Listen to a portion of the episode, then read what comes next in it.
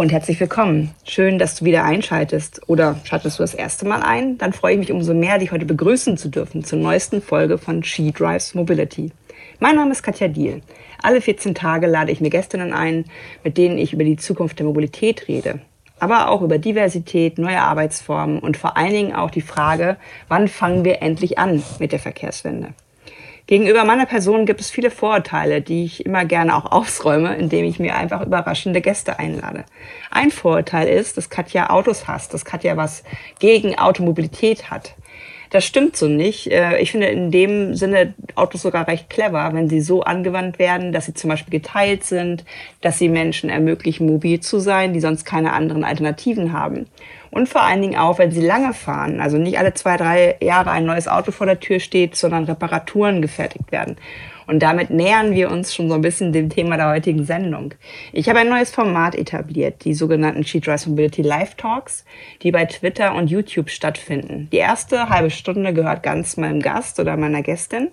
Danach die halbe Stunde ähm, wird genutzt, um so ein bisschen in Kontakt zu treten mit dem Publikum.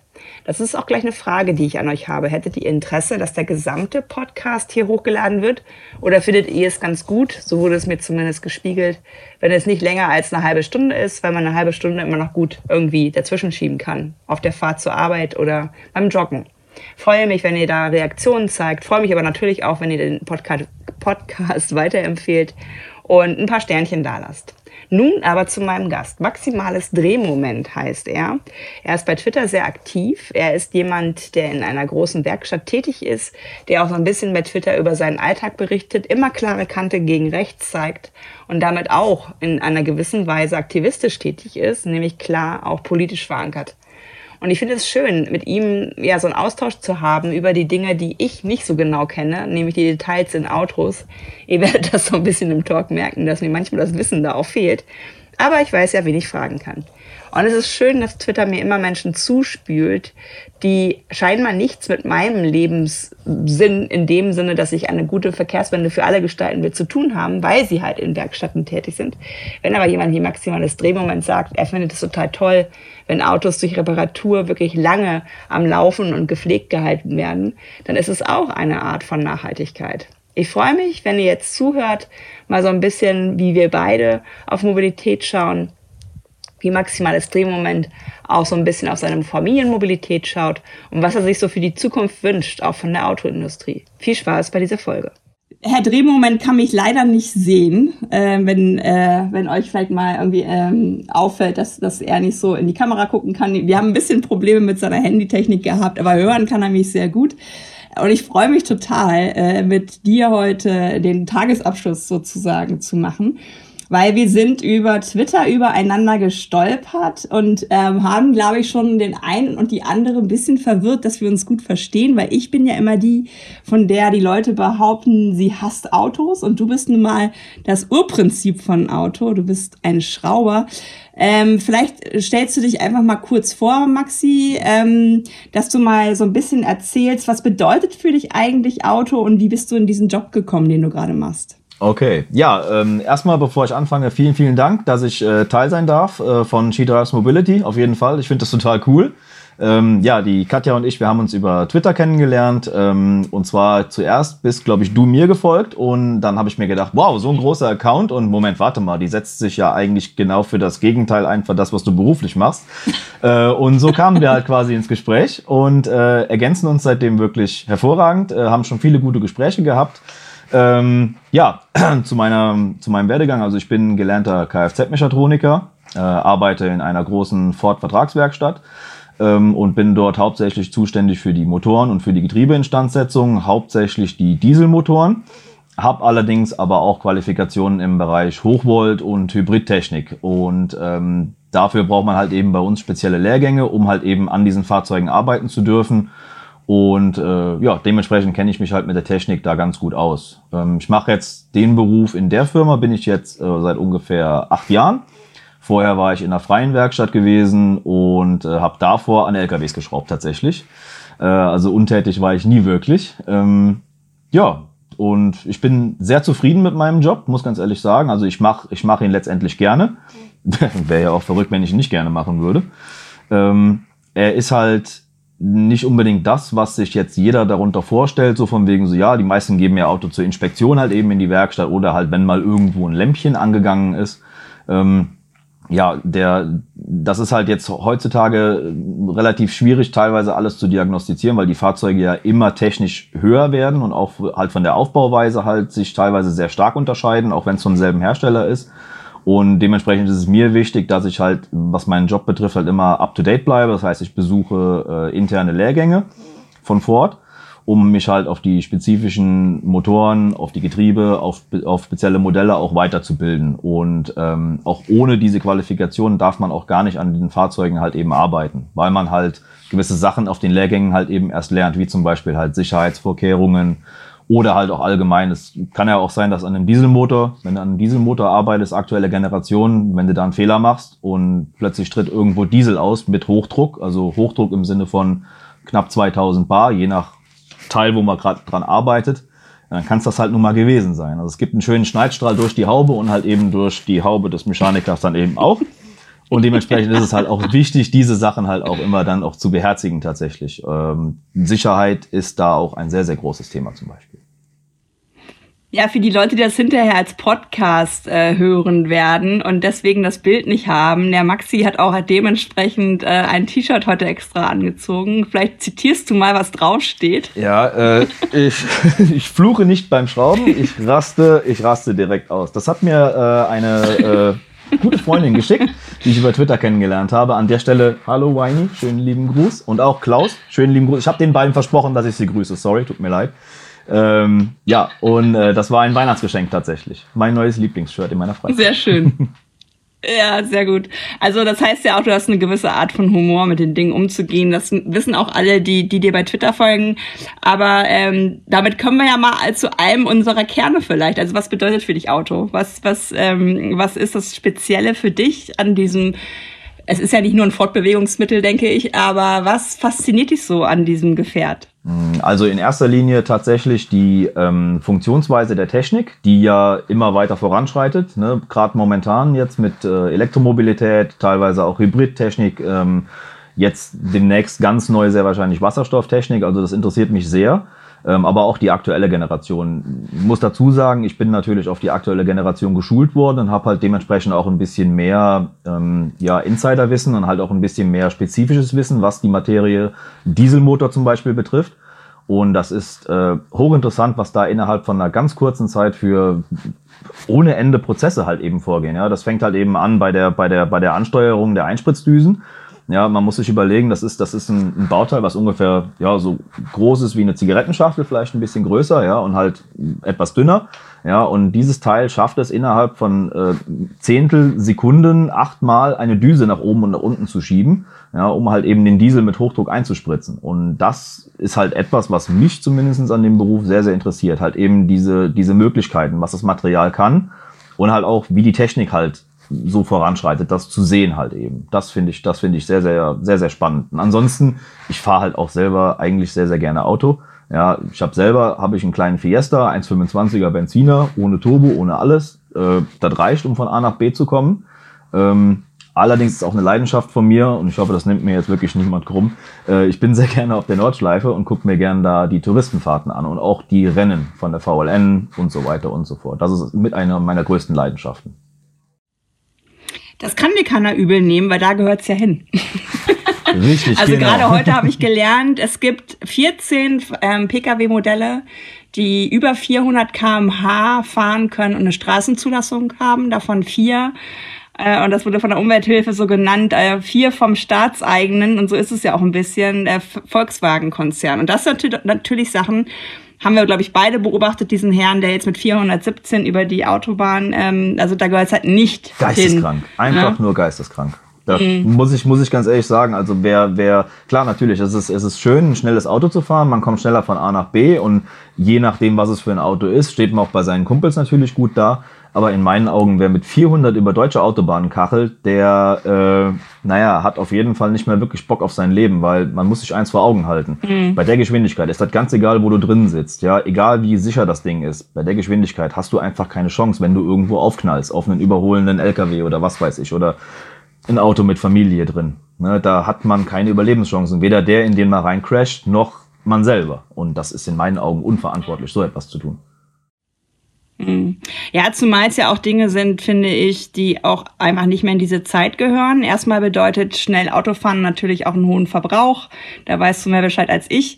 Und natürlich, ähm, und das finde ich so gut an unserem Kontakt. Ich kann dich dann ja immer taggen und fragen, was innerhalb von kurzer Zeit da so passiert. Ne? Also was so kleine Lenkbewegungen machen bei so einer Geschwindigkeit. Also das finde ich total gut an unserer Twitter-Zusammenarbeit, wenn man das so nennen will, dass du da auch mal Fakten ähm, beisteuern kannst. Ähm, hat sich denn deine, deine Sicht auf Auto, ähm, weil du ja Familienvater bist, irgendwann mal geändert durch die Kinder auch? Oder ist das so geblieben, wie es immer war? Sagen wir es mal so, früher war mir halt wichtig, wenn ich halt, ich hatte halt nie wirklich viel Geld. Also ich bin tatsächlich, ich bin zwar verdammt gut in meinem Job und ich verdiene auch ganz gut Geld, aber ich bin kein reicher Mann. Also äh, ich bin Alleinverdiener. Meine Frau passt auf die Kinder auf und meine Kinder sind halt noch relativ jung. Und ähm, früher war es mir halt relativ egal, was es für ein Auto ist. Hauptsache es kommt von A nach B. Und äh, ich habe ich hab auch nicht wirklich nach den Autos geachtet. Klar, ich hätte es auch schön gefunden, in einem tiefgelegten Dreier Golf äh, mit so einem Endrohr da hinten durch die Gegend zu pumpen. Hatte ich aber kein Geld für. Ähm, mir war es halt wichtig, dass die Autos halt eben laufen. Und ähm, da habe ich halt auch tatsächlich nicht so auf Sicherheit gesetzt. Mittlerweile ist es mir halt sehr wichtig, dass meine Autos zumindest mal die nötigsten Sachen an Sicherheit haben. Sprich, Airbag, gut, der Fiesta, der hat jetzt, ich glaube, sogar Kopf-Airbags und noch so mit drin. Äh, und ansonsten ABS und ESP. Also, ähm, weil es halt einfach super Assistenzsysteme sind, die dir auch bei kleineren Autos das Leben retten können unter Umständen. Also, das wird auch oft unterschätzt, ne? Gerade bei den Leuten, die dann hingehen und kaufen sich irgend so ein Golf GTI oder Hyundai i30N, der ist ja momentan sehr angesagt bei der jüngeren Generation. ähm, die gehen halt hin, das erste, was sie machen, ist, ja, machen wir erstmal ABS aus und ESP aus. Dass sie sich damit aber in gewaltige Gefahr begeben, weil die mit dem Auto nicht umgehen können. Das sieht man meistens an den Hyundais oder Golf, die dann mit allen Vieren nach oben im Straßengraben liegen. Und äh, deswegen sind zwei sichere Assistenzsysteme, die jeder in seinem Auto auch aktiviert lassen sollte. Kurze Unterbrechung. Wir ähm, schließen mal die Motorhaube in der Werkstatt von Maximales Drehmoment und ich mache jetzt stumpf mal was in eigener Sache. Diese Woche ist nämlich mein Buch rausgekommen, Autokorrektur. Autokorrektur ist eine Einladung, die ich an euch alle aussprechen möchte, ist ein Buch, das sich nicht nur der Technologie, nicht nur der Geschichte der Mobilität in Deutschland widmet, sondern ich habe 60 Menschen interviewt und sie mit den Fragen, Willst du oder musst du Auto fahren? Und was fehlt dir, wenn du doch nicht Auto fahren willst und es aber vielleicht trotzdem tust, konfrontiert? Das waren sehr intensive Gespräche. Das waren sehr intensive Momente auch, weil viele Menschen gar nicht so nachdenken, wie sehr sie auch vom Auto mittlerweile abhängig sind. Ich habe aber auch mit einer zweiten Gruppe von Menschen gesprochen und das sind die Menschen, die ohne Führerschein unterwegs sind. Wusstest du, dass 13 Millionen Deutsche erwachsen keinen Führerschein haben? Dass 13 Millionen Deutsche zu jung sind, um einen zu haben. Das sind schon 26 Millionen Deutsche, die von 83 Millionen Deutschen keinen Zugriff auf eigene Automobilität haben. Also eigentlich eine sehr große Gruppe. Und ich freue mich, wenn ihr mal beim Fischer Verlag vorbeischaut, bei eurem regionalen Buchhandel in die Regale guckt und dort Autokorrektur vielleicht entdeckt und mitnehmt oder auch Menschen schenkt, die vielleicht mal einen neuen Blick auf Mobilität benötigen. Und jetzt geht's weiter mit dem Talk. Viel Spaß. Äh, ist aber auch immer eine Diskussion, die ich bei Twitter führe. Die, die Sicherheit ist natürlich vor allen Dingen nach innen gerichtet. Also es ist ja auch immer eine gewisse Verantwortung, ein Auto zu fahren. Natürlich haben sich auch die Sicherheitssysteme nach außen verbessert. Aber in der Recherche zu meinem Buch habe ich natürlich auch gemerkt, das meiste ist natürlich für die Fahrzeuginsassen, was da sicher ist. Und ähm, wie siehst du das denn mit dieser ganzen Entwicklung? Wie ist das bei dir äh, oder bei euch in der Werkstatt auch zu sehen, dass die Autos immer größer werden und dass es immer ja wuchtiger wird? Also wie ist da so die Entwicklung, die du beobachtest? Also die Entwicklung kann ich definitiv bestätigen. Ähm, ich meine, es sind, es sind tatsächlich schöne Modelle mit dabei. Sie sind optisch wirklich schön. Ich frage mich halt nur, ob man wirklich ein äh, ähm, Plug-in-Hybrid-SUV mit 420 PS im Stadtverkehr braucht. Ähm, da zweifle ich sehr stark dran.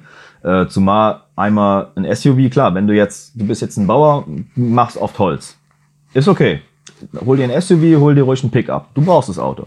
Aber halt die meisten Leute gehen halt eben hin und kaufen sich halt solche großen Autos halt, weil sie was darstellen wollen. Weil sie sagen, gut, guck mal hier, ich fahre in, sagen wir mal, Ford Edge oder halt eben ein Ranger Raptor, ja, den man unbedingt im Stadtverkehr braucht. Ja, das Ding ist hoch wie ein Bus.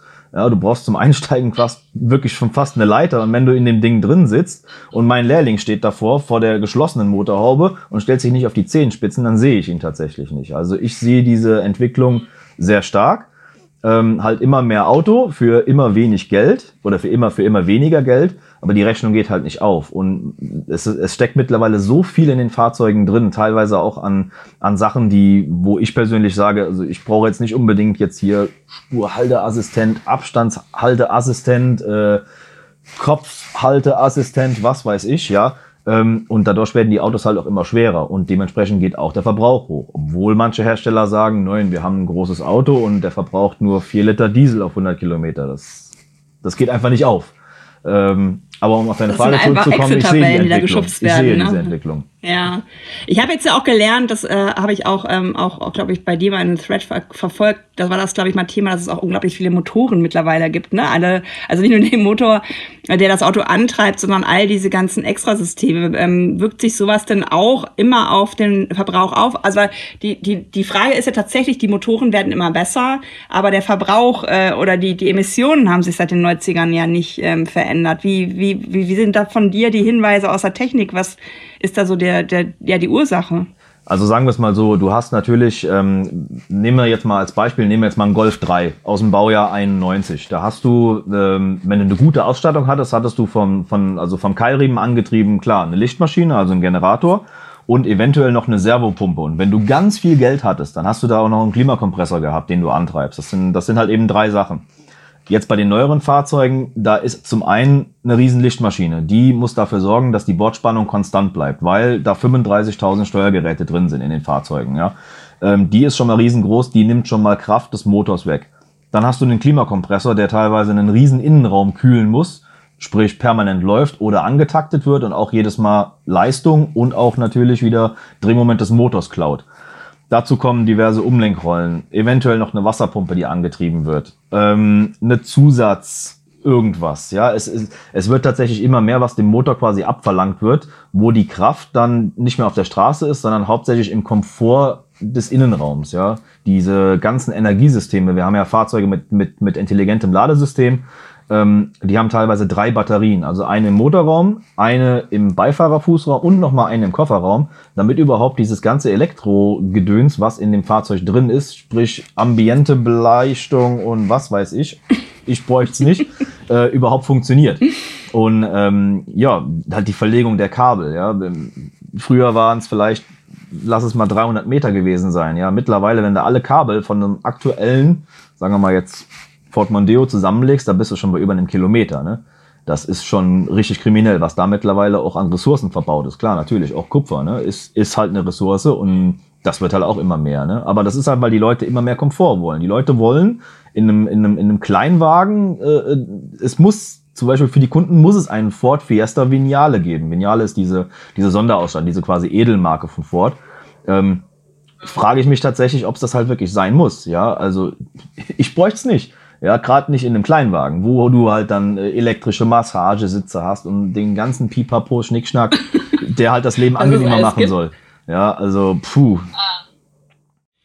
Bevor wir zu dem Faktor, der hier auch schon ein bisschen in den Fragen auftaucht, Elektromobilität kommen, ähm, wollte ich mit dir ja nochmal auf diese Nachhaltigkeit ähm, gehen, die ja, also für die steht dein Job ja auch. Also du sorgst ja dafür, dass Autos auf der Straße bleiben, auch wenn sie mal Probleme haben, auch vielleicht nach kleineren Unfällen und ähnlichem. Ähm, und das ist ja etwas, was, was natürlich erstens immer mehr eine Rolle spielt, zweitens aber auch immer wieder finde ich schwierig mit diesen Leasingverträgen, die nach zwei, drei Jahren auslaufen, wo man dann immer wieder was Neues bekommt. Wir haben letztes Jahr 400.000 Autos wieder zusätzlich bekommen. Ich weiß gar nicht, wo die noch überall rumstehen. Also wie ist so auch dein Anspruch, durch deine Arbeit da was zur Nachhaltigkeit beizutragen?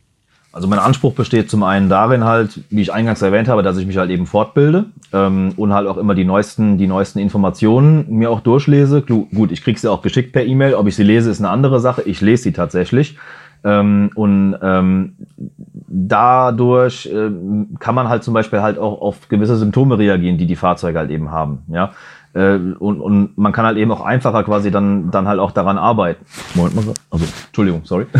ähm, bin ich jetzt bin ich aus dem Kontext gekommen, entschuldige. Äh, wie war nochmal deine Frage? Sorry. Kein Problem. Es geht um Nachhaltigkeit und dass du halt hilfst, dass Autos auch länger auf der Straße vielleicht bleiben können. Ähm, und zwar ist es halt so, wenn man jetzt zum Beispiel, man hat, man hat einen Motorschaden, ja, was, was halt schon mal passieren kann, ja. Reden wir jetzt mal nicht von einem kapitalen Motorschaden, sondern sagen wir einfach mal ein, ein relativ kleines Bauteil, was im Motor drin ist, ist halt ausgefallen. Ähm, nehmen wir jetzt mal so ein Einlassventil zum Beispiel. Ähm, da könnte man jetzt natürlich sagen, pass auf, das ist ein Motorschaden, den Motor raus, neue Motor rein, fertig.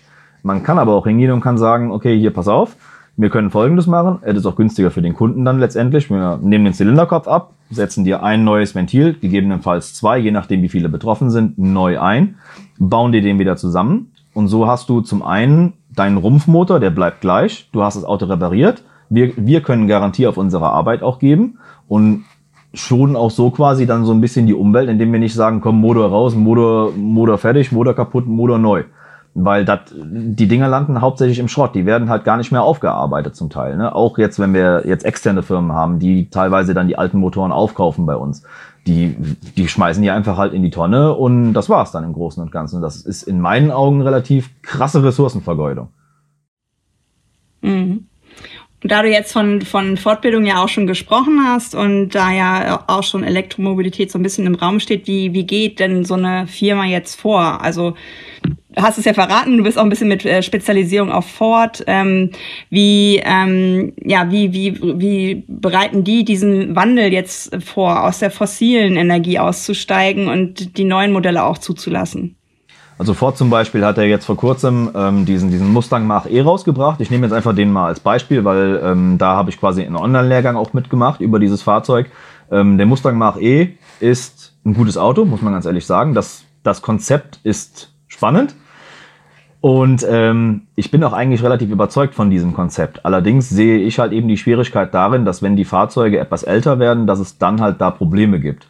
Und ähm, man muss halt dann spezielle Mechaniker mit speziellen Ausbildungen halt eben haben, die halt dann daran arbeiten dürfen. Weil es darf halt nicht zum Beispiel jeder jetzt einen, einen Akku ausbauen, darf den zerlegen und darf da halt eben Zellen neu machen. Dafür braucht man halt spezielle Schulungen. Diese Schulung habe ich auch nicht. Also ich darf keine Akkus aufmachen. Ich darf sie allerdings im kompletten tauschen. Die gehen dann zurück zum Hersteller. Der Hersteller guckt, okay, was ist kaputt, setzen die in Stand und die kommen dann auch wieder. Ähm, so viel schon mal zu dem Thema, dass also mein Hersteller zumindest achtet halt wirklich sehr darauf, dass halt eben gerade in dem Sektor halt nicht wirklich viel vergeudet wird, sondern auch wirklich viel instand gesetzt wird. Ähm, es muss aber halt auch weiterhin an, an, an willigem Personal halt eben äh, da halt auch da sein, ja, weil wir brauchen halt wirklich auch in dem Beruf wirklich viele Fachkräfte und das ist halt eben auch ein Thema, was halt auch nicht unbedingt jeder machen kann. Man sollte halt eine Grundausbildung zum Elektriker halt mitbringen. Die habe ich in meiner, in meiner Ausbildung Gott sei Dank mitgenommen und halt auch über interne Lehrgänge halt mir aneignen können. Ähm, aber wenn du jetzt halt jemanden, sagen wir mal, so einen x-beliebigen Kfz-Mechatroniker, der halt nur Inspektionen macht, der darf zum einen nicht daran arbeiten und der wird auch damit dieser Technik halt nichts anfangen können brauchst halt separate Testmodule, ähm, separate Testvorgehen. Äh, es gibt sehr, sehr viele Sicherheitsanforderungen, äh, die halt auch durchgeführt werden müssen. Zum Beispiel das Fahrzeug muss nachweislich spannungsfrei sein. Das darf nur durch eine geschulte Fachperson halt eben entstehen. Ähm, aber wie gesagt, mein Hersteller, der, der setzt da momentan sehr groß drauf. Auch halt auf diese Hybrid, Plug-in-Hybrid, sagen wir es jetzt mal so. Also der Transit ist ja jetzt als Elektrik rausgekommen, komplett rein elektrisch und als Hybridfahrzeug mit einem 1 Liter EcoBoost. Drei Zylinder was mir alles immer nichts sagt, aber danke. Okay. kleiner, ganz, ganz, nein, ganz, ganz ich, kleiner also du, du, hast dir das, nein, nein, nein, alles gut. Das große Hello geht hier eh schon gerade bei YouTube. Also das sind auf jeden Fall sehr viele Fans von dir auch schon im, oh, im okay. Chat und haben Hallo gesagt. Dann sage ich mal Hallo ähm, zurück, cool. Nee, tatsächlich, das tatsächlich ist das ja natürlich eine Frage, die, die ich mir auch stelle, wenn ich so auf die Branche gucke. Erstmal, was du angeteasert hast, dieses Ding Arbeitsplätze. Das, was du gerade gesagt hast, teasert aber eigentlich an, dass es erstmal nicht ein Problem ist, sondern vielleicht eher sogar eine Möglichkeit ist, diesen Job, den auch du ausübst, mit einer anderen Wertschätzung ähm, und vielleicht auch mit einem anderen Geld, ich weiß es nicht, ähm, ähm, auszustatten. Aber das ist eigentlich auch, wenn du als, als jemand, der in einer Werkstatt arbeitet, sehr daran interessiert bist, und das bist du ja, sich weiterzubilden, dass da erstmal nicht zu wenig Arbeit äh, auf dich zukommt, sondern dass du eigentlich ganz optimistisch schaust und siehst, dass da sich was verändert. Aber von jetzt bis gleich sind ja auch erstens die Fossilbetriebenen nicht weg und zweitens äh, kommt da ja sogar eine neue Technik, wo noch mal was Neues dazukommt. Wie be beurteilst du diese, ich sage jetzt mal ganz böse Ausrede, dass das ähm, für Werkstätten alle Aufträge wegfallen, dass das alles irgendwie keine Zukunft mehr hat, wenn wir in die Elektromobilität gehen? Weil da gibt es ja viele Stimmen, die das behaupten. Selbstverständlich, äh, natürlich gibt es diese Stimmen. Das sind aber dann meistens Leute, die sich mit dem Thema zum einen nicht richtig auseinandergesetzt haben und sehr wahrscheinlich selbst auch von der Materie relativ fremd sind das sind die Leute, die ihr Auto in die Werkstatt geben und sagen, da kaputt, reparier mal. In meinen Augen ist es so, dass ähm, wir auch selbst, wenn jetzt, sagen wir mal, wir machen jetzt mal ein Zukunftsszenario, 2035 oder 2040, plötzlich gibt es einen Knall auf der Erde und von heute auf morgen gibt es kein Erdöl mehr. Ja, so, dann kommen unsere Wissenschaftler sehr wahrscheinlich ganz flott um die Ecke und bringen was Hochsynthetisches raus. So, heißt aber trotzdem, dass der Verbrennungsmotor noch weiterhin betrieben wird und zwar so lange, bis wirklich der letzte kaputt ist. Und bis dahin werden die dann noch mehr repariert und bis zum letzten repariert, damit die Dinger laufen. Ähm, also ich persönlich muss mir, selbst wenn ich jetzt sage, pass auf, ich will mit dem ganzen Hochvoltzeug nichts zu tun haben, ich will weiterhin hier nur an Verbrennern schrauben. Ich glaube, ich bin festen Überzeugung, dass ich mir bis zur Rente keine Sorgen machen müsste, dass die Verbrennungsmotoren aussterben. Also da bin ich, da bin ich zu 100% sicher. Weil es gibt einfach so viele noch. Und die werden bis zum letzten gefahren. Also das Sehe ich zumindest tagtäglich so. Ist das denn etwas, wo du das Gefühl hast, dass wir auch an Geschwindigkeit verlieren, dass wir uns hinter diesen Ausreden so ein bisschen verstecken und dadurch auch, ehrlich gesagt, ich weiß gar nicht, vor elf Jahren war, glaube ich, der erste sogenannte Autogipfel. Und da wurde ja schon versprochen, dass zehn Jahre danach äh, eine Million Elektroautos fährt. Das wurde ja auch nicht eingehalten. Also wo siehst du so ein bisschen den Hemmschuh dieser Veränderung, den andere braucht man jetzt ähm, Tesla und so weiter ja gar nicht äh, mit einbringen, weil die von einer ganz anderen Absprungbasis kommen. Aber was, was macht es so schwer? Ist es auch diese Faszination der Technik, die da manchmal ja, die Leute so festhalten lässt an diesen da knallt's und dröhns? Mm, im, ich denke mal, sagen wir mal so, ähm, vom vom Grundgedanken her wird es halt eben so sein, äh, solange man mit dem Verbrennungsmotor noch Geld verdienen kann, wird es ihn noch geben. Also weil die Industrie ist einfach viel zu abhängig vom Verbrennungsmotor letztendlich. Klar, die bringen neue Technologien raus, ähm, die verkaufen so und so viel Elektroautos, ist eine gute Sache. Aber das Hauptaugenmerk und auch der Haupteinnahmepunkt ist immer noch, noch der Verbrennungsmotor. Und solange man damit auch nur noch einen Euro mehr verdient oder zehn Cent mehr verdient als mit Elektromobilität, wird es weiter Verbrenner geben. Also ähm, das ist halt einfach so. Das ist, das ist halt eine riesige, eine riesige Geldmaschinerie. Ähm, man kann sich das gar nicht vorstellen, wie viel, also wie, ich persönlich weiß es auch nicht, aber da, da, gehen, da geht's ja teilweise um Milliarden, sogar Billionen, was weiß ich. Und deswegen der Verbrennungsmotor wird auf jeden Fall ausgequetscht, bis keine Milch mehr kommt, um es jetzt mal salopp zu sagen, ja. Ähm, und das ist halt. Eine, eine Frage, die da ja immer, mh, eine Frage, die ja immer reinkommt, ist, haben wir vielleicht auch ein bisschen verpasst, dass man auch mit der Umrüstung Geld verdienen könnte. Weil so ein, also ich sag jetzt mal, wie ich als Laien das sagen würde, so ein Korpus von so einem Auto, da sind ja schon relativ viele Ressourcen gebunden. Also das ist ja eigentlich etwas, was jetzt nicht von jetzt auf gleich vielleicht weggeschmissen werden müsste. Ähm, ich weiß, dass hier eine Firma in, in Hamburg die Bullis umbaut, eine bestimmte Bulli-Generation elektrifiziert. Wäre das etwas gewesen, wenn wir das vor zehn Jahren ein bisschen vertiefter angegangen wären, dass da auch noch was hätte entstehen können? Ähm, ich denke schon, allerdings war vor zehn Jahren, glaube ich, die Technik auch noch nicht so weit, wie sie jetzt, wie sie jetzt heute ist. Also ähm, wenn man jetzt mal überlegt, also ich glaube, wenn ich jetzt ein halbes Jahr raus wäre aus dem Beruf, ohne irgendwie mal reinzugucken oder so, dann wäre es sehr schwer, da wieder reinzukommen, weil halt die, die, die Entwicklung geht halt, geht halt so rasend schnell. Jetzt mal abgesehen von den, von den ganzen Modellreihen, aber halt auch von der Technik. Es kommt halt immer wieder irgendwas Neues raus, dann gibt's eine Fehlerbehebung für das Problem, dann gibt's ein Update für dies, dann wird das wieder komplett geändert. Ähm, man hätte auf jeden Fall früher damit beginnen sollen, diese, ähm, diese Sachen wie Elektromobilität oder auch den Wasserstoffantrieb, wovon ich ja ein absoluter Fan bin, äh, früher zu fördern und auch früher weiter auszubauen. Ähm, aber dann kommen wir wieder zu dem Punkt, den ich gerade eben genannt habe. Wir verdienen mit dem Verbrennungsmotor noch genug Geld. Was kümmert mich eine kleine Greta, die schreit, ihr macht die Erde kaputt? Und das ist halt das Problem. Die Leute, die da die Entscheidungsmöglichkeit hätten zu oder die die Weichen stellen könnten für eine grünere Zukunft, für äh, Elektromobilität, für Wasserstoff, die wollen sie einfach nicht stellen. weil die haben ihre Schäfchen im Trockenen für noch zwei weitere Generationen und dann denken die sich, ja, dann sollen die sich darum kümmern. Also meine Meinung. Rein objektiv meine Meinung. Ja, deswegen, deswegen tauschen wir uns heute auch aus, einfach um zu zeigen, ähm, dass es dieses Gegeneinander ja auch nicht gibt, sondern wir ja auch gemeinsam, ich habe ja auch immer so ein bisschen, das war auch übrigens sehr charmant, wie du es gemacht hast, weil ich nicht so sehr für dieses Luft auf, aus den Reifen lassen bin. da habe ich dich ja immer getaggt und gesagt, was passiert eigentlich, wenn man Luft aus den Reifen ja, lässt stimmt, und ja. so ein Auto länger rumsteht. Und dann hast du ja sehr charmant, nee, würde ich nicht empfehlen. Und wir wussten beide, worauf es anspielt. Und so kann man ja auch zusammenwirken. Das war ja nichts Böswilliges, sondern ich denke, das war auch irgendeine Unkenntnis. Und da habe ich über, durch dich auch nochmal sehr viel lernen dürfen, was da alles in Mitleidenschaft gezogen wird. Ähm, mein Ding jetzt nochmal zum, zum Ende hin, vielleicht, bevor wir jetzt äh, auf die Fragen ähm, nochmal eingehen, wäre, wie, wie, wie nimmst du es denn bei den Kundinnen wahr? Ist das schon mal auch Thema, dass sie dich fragen ähm, im Sinne von Nachhaltigkeit, welches Auto sollte ich kaufen oder wie, wie kann ich das anders gestalten? Oder kommen zu euch eher Leute, bei denen das noch so gar nicht auf, auf, auf dem Radar ist, dass es auch im, im, gerade im Verkehr sich was verändern sollte?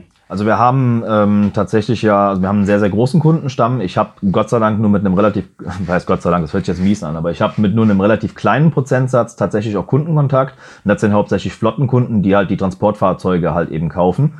Ähm, und tatsächlich konnte ich da zwei Kunden dazu bringen, dass sie sich einen Transit Hybrid geholt haben, weil sie das sowieso mal probieren wollten und wir halt ins Gespräch kamen. Und dementsprechend waren die eine Woche später vorne beim Verkäufer und haben zwei Transit Hybrid bestellt. Aber jetzt im Großen und Ganzen, also die Leute kommen halt rein in, in den Laden und gucken halt in den Verkaufsraum und ja, der ist schön, der ist auch schön, ja, den kaufen wir.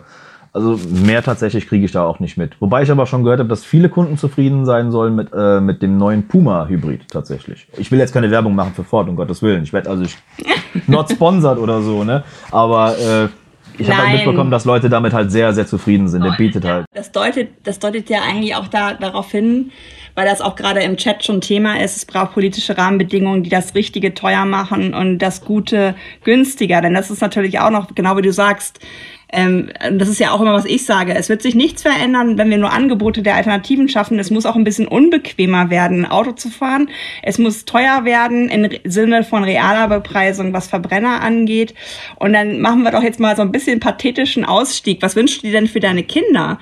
Also ähm, wie, wie siehst du deren Mobilität? Wie, wie glaubst du, werden die mal unterwegs sein? Also tatsächlich, wir haben da schon eine Planung für die, äh, für die große. Ähm, wie gesagt, ich fahre momentan ja den Fiesta mit äh, 1,25er Hubraum und 80 PS. Äh, und es soll so sein, äh, wenn sie ihren Führerschein macht, dann bekommt sie den Fiesta. Ähm, weil bis dahin ist der Fiesta auch schon was älter, aber trotzdem noch top gewartet, weil er ist halt bei mir in der Pflege. Und dann bekommt sie den Fiesta und äh, wir werden uns dann sehr wahrscheinlich auch wieder so einen holen, aber auch kein Neufahrzeug. Also mal abgesehen davon können wir uns halt nicht leisten. Ja, äh, es wird entweder wird es halt wieder ein kleiner Verbrenner, Benziner, oder halt wirklich dann mal gucken. Vielleicht ist bis dahin ja auch ein anständiger Hybrid draußen, ein richtiger, oder halt tatsächlich sogar vielleicht Elektro. Habe ich schon drüber nachgedacht, weil bis dahin ist es ja noch ein bisschen. Ja, cool. Ja. Bis dahin kann sich noch ein bisschen was entwickeln, denkst du, glaube Weil ich. ich muss sagen, also die jetzt sagen wir erstmal die, Tschüss. Äh, die, die Drehmomententwicklung tatsächlich bei einem Elektrofahrzeug, die ist, ich kann es nicht anders sagen, es ist geil, ja, weil du trittst auf den Pin und das Ding geht nach vorne und das Ding hört nicht auf, nach vorne zu gehen. Das ist geil, ja. Das waren auch ehrlich gesagt die ersten Elektroautofahrten, die ich hatte mit einem Mini, also so ein Smart, ne? Und das war immer das Coolste an der Ampel. Also das war ja damals, wo ich es das erste Mal ausprobieren durfte, auch noch nicht so, also das war halt nicht klar, warum dieses Ding so abzieht. Und da, äh, das war schon schön äh, und auch ein gewisses, wie soll ich sagen, so ein bisschen hämisches Gefühl den Herren gegenüber, die ich dann hab an der Ampel stehen lassen. Ähm, an die Podcast-Leute sagen wir jetzt mal hier an dieser Stelle Tschüss, weil das Format ist ja so aufgebaut, dass wir jetzt in die Fragen gehen, ähm, die sich so im Chat ergeben haben. Danke auf jeden Fall, dass du dabei warst und dann gucken wir mal, was jetzt so reinkommt. Ja, äh, Dankeschön, dass ich dabei sein durfte an dem Podcast. Und vielen Dank fürs Zuhören. Dankeschön.